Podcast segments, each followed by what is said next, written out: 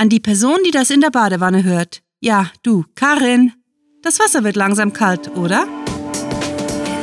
Willkommen zum Cluecast, wo Kurzgeschichten zum Hörerlebnis werden.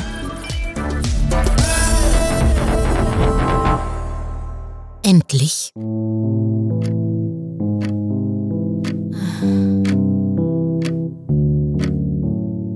Nächsten Mittwoch kommt der Handwerker nochmal vorbei, wegen der Fernwärme, meinte Magdalena und reichte Sophia einen abgegriffenen Zettel, die Visitenkarte des Heizungsinstallateurs. Lassen Sie ihn einfach rein. Damit schloss sie die Tür zum Heizungsraum, hielt kurz inne und lehnte sich an die Wand. Sie wirkte verloren, kleiner als ihre tatsächliche Größe vermuten ließe. Irgendwie ging es allen so. Ihre Welt wurde durchgeschüttelt und sie balancierten auf schwankenden Brettern. Ja, das wär's eigentlich. Die beiden Frauen standen sich im Flur des Ferienhäuschens, das Magdalenas Winterquartier gewesen war, gegenüber.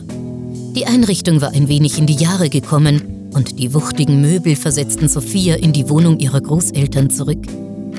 Es war alles gesagt, gezeigt und erklärt, was erwähnt werden sollte. Für Fragen habe man stets ein offenes Ohr, so hatte Magdalena wiederholt betont. Sie sei rund um die Uhr erreichbar und im Zweifelsfall könne jederzeit bei der Nachbarin angeklopft werden. Und Sie sind sich wirklich sicher, Frau Minich?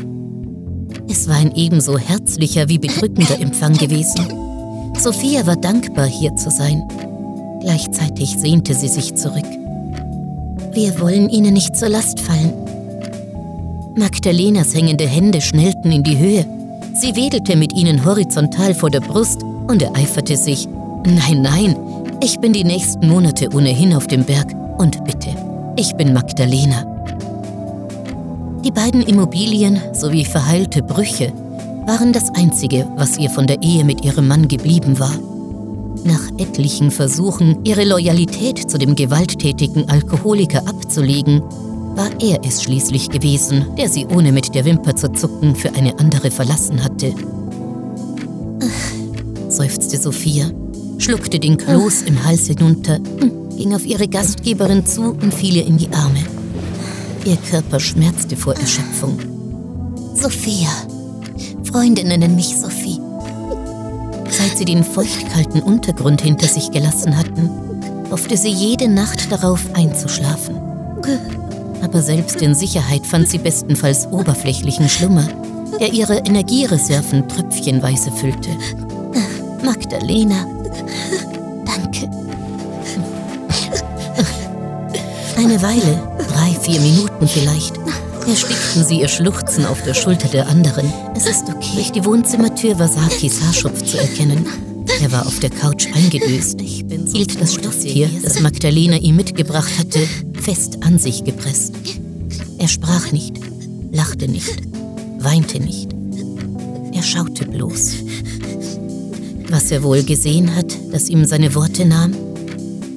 So gerne hätte Magdalena ihm die Bilder abgenommen, sie für ihn in eine Kiste gepackt und im Garten vergraben. Was sie auch tat, es war zu wenig, würde immer zu wenig bleiben. Schön, dass ihr da seid, nuschelte sie. Ich bin so froh, so froh, dass ihr da seid. Die Sonne war untergegangen. Sophia löste ihren Klammergriff. Dann wischte sie sich übers Gesicht und schlug vor, gemeinsam einen Tee zu trinken, bevor sich Magdalena auf den Weg nach Hause machte. Hast du Zeit?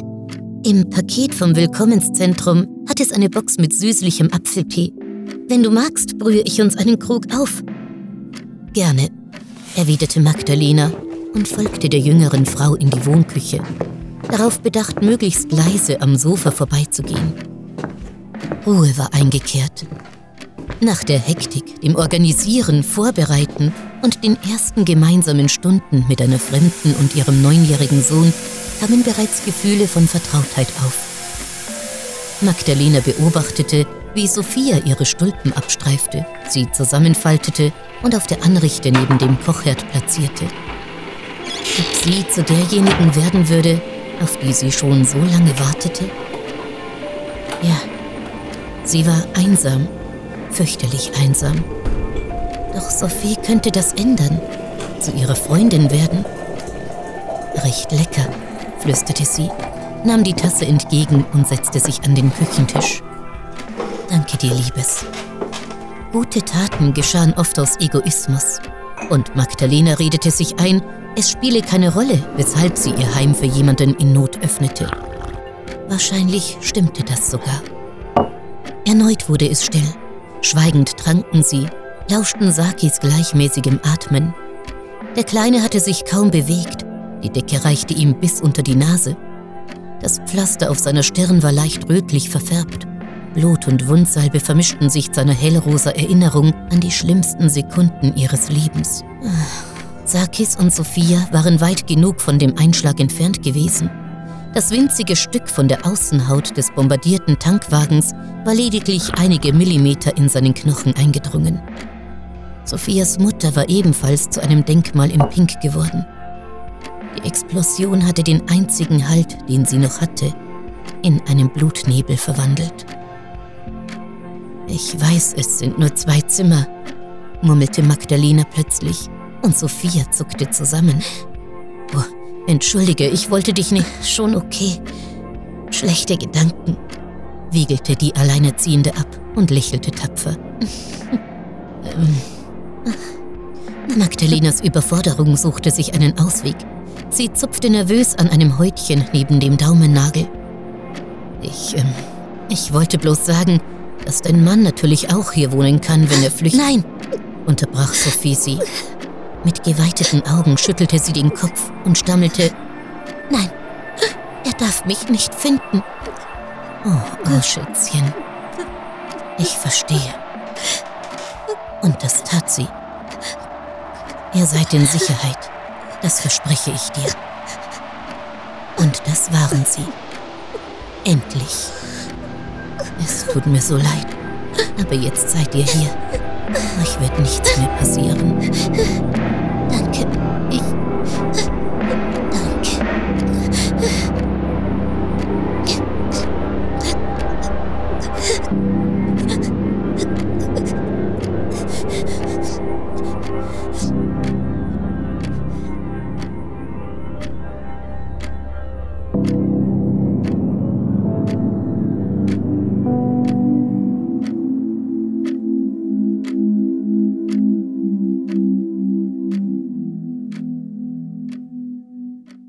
Das war Endlich, geschrieben von Rahel. Für euch gelesen hat Birgit Arnold. Diese Kurzgeschichte spielte am vorgegebenen Setting Winterquartier und beinhaltete die Clues Stulpen, Fernwärme, Wimper, Außenhaut und Loyalität. Wenn euch diese Hörgeschichte gefallen hat, dann besucht uns auf cluewriting.de, wo wir für euch immer wieder Mitmachaktionen veranstalten. Wie wäre es zum Beispiel mit der ClueWriting Challenge, bei der Schreiberlinge ihre eigene ClueWriting-Geschichte verfassen?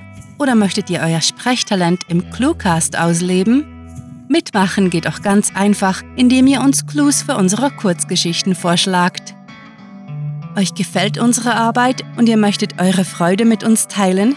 Dann schaut auf patreon.com slash cluewriting vorbei und unterstützt unser Projekt mit einer Kleinigkeit. Damit werdet ihr zu den Grandiotasten, die wir mit literarischen Rewards wie exklusiven Kurzgeschichten und der Möglichkeit, als Gastautor bei uns aufzutreten, beschenken. Apropos Grandiotasten, was wäre der Cluecast ohne seine Stimmen? Auf unserer Seite entdeckt ihr sie alle, also besucht diese Helden des Cluecast auf cluewriting.de slash cluecaster und vergesst nicht, dem Echo ihrer Stimmen zu folgen. Das war es für diese Folge und wir verabschieden uns mit dem Cluecaster-Kampfschrei. Mit fantastiliardischem Dank fürs Zuhören und den besten Wünschen. Eure Cluecaster.